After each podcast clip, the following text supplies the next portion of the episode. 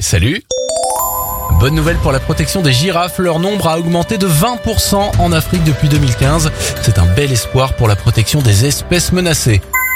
Bonne nouvelle maintenant pour les consommateurs. À partir du 1er mars, l'origine de toutes les viandes devra être affichée dans tous les établissements servant ce type de produit. Cette obligation d'affichage concernera également les viandes de porc, de volaille, d'agneau ou bien encore de mouton.